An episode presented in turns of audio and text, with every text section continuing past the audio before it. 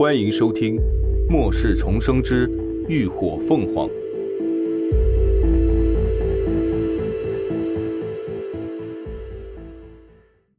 第三百八十六集：怪物突袭。林鸾出了别墅，朝着基地城门的方向一路狂奔。就在他即将奔入一处巷尾拐角时，突然一顿，脚下猛地朝墙壁上一点，整个人凌空跃起。只听“锵锵”几声，数根金属钉紧贴着他的脚下射过，深深钉入了他身后的墙壁之上。挺机灵的嘛！有三个人从拐角处走了出来，挡在了林鸾的面前。开口说话的男人正是之前在天台跟他交过手的金系异能者。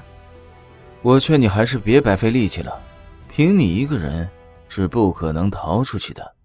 林鸾鼻尖发出不屑的呲声，冷笑道：“哼，有没有人告诉过你，你真的很啰嗦？”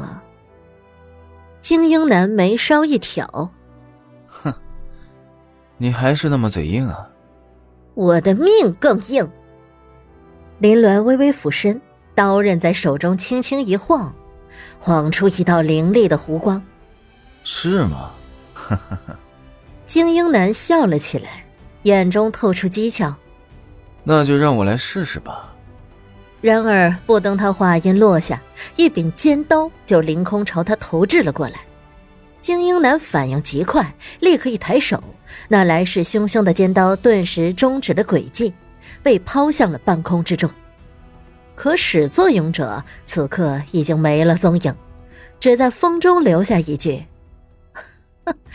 你追得上我再说。”又被摆了一道的精英男顿时气得脸色铁青，他手掌猛地一握，在松开时，原本锋利无比的尖刀已经变成了一团废铁，掉在了地上。给我追！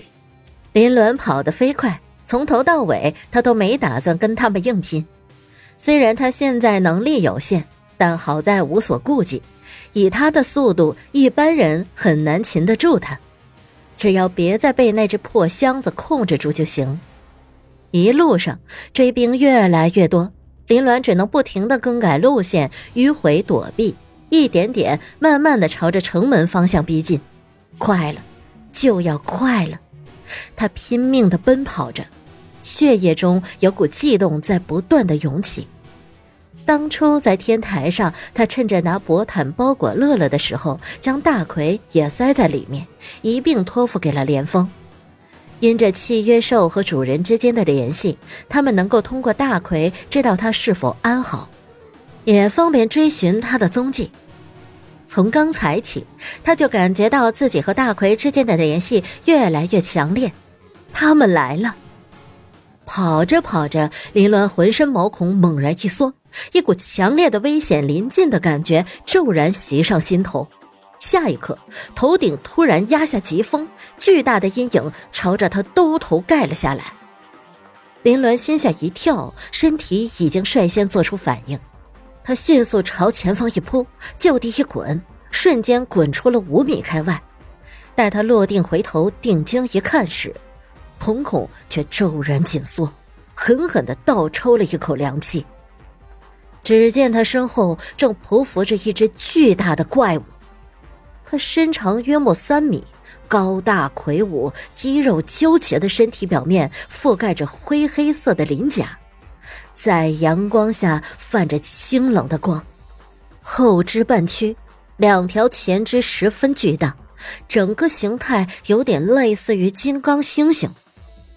但他全身关节各处都长着倒刺，肩膀上更是长了两根巨大的蛇钩，一张大嘴几乎占据了整张脸的三分之一，尖利的牙齿密密麻麻，直蔓延到耳根处，长得极为可不狰狞。此刻，他正口淌清咸，睁着一双猩红血眼，贪婪的注视着他。这是一只变异丧尸，林伦非常肯定，他的等级绝对在四级以上。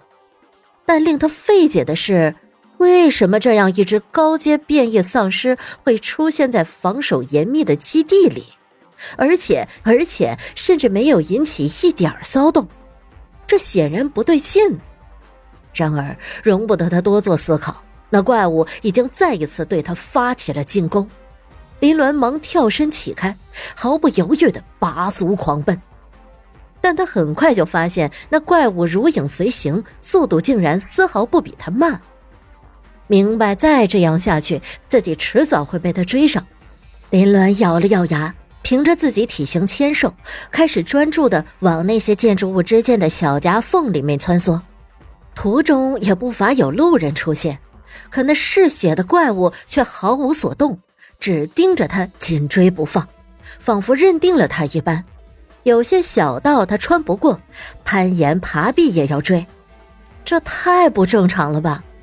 就算是高阶丧尸会择人而食，但择的也是高阶异能者。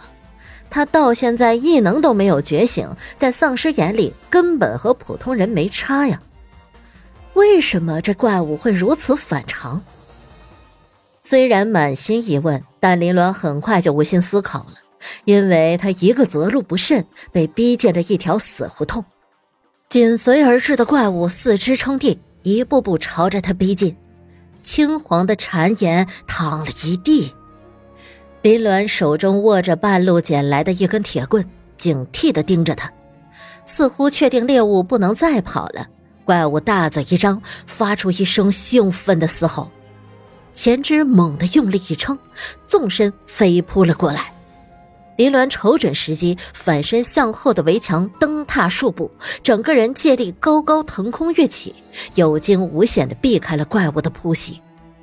而怪物去势不减，竟直接一头狠狠撞向了围墙，轰隆一声巨响，整面围墙顿时被撞塌，尘土飞扬，碎石纷飞。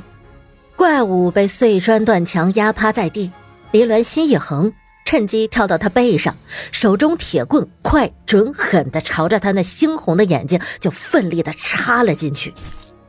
嗷呜一声，一股腥臭的污血噗呲一下喷溅而出，怪物惨叫连连。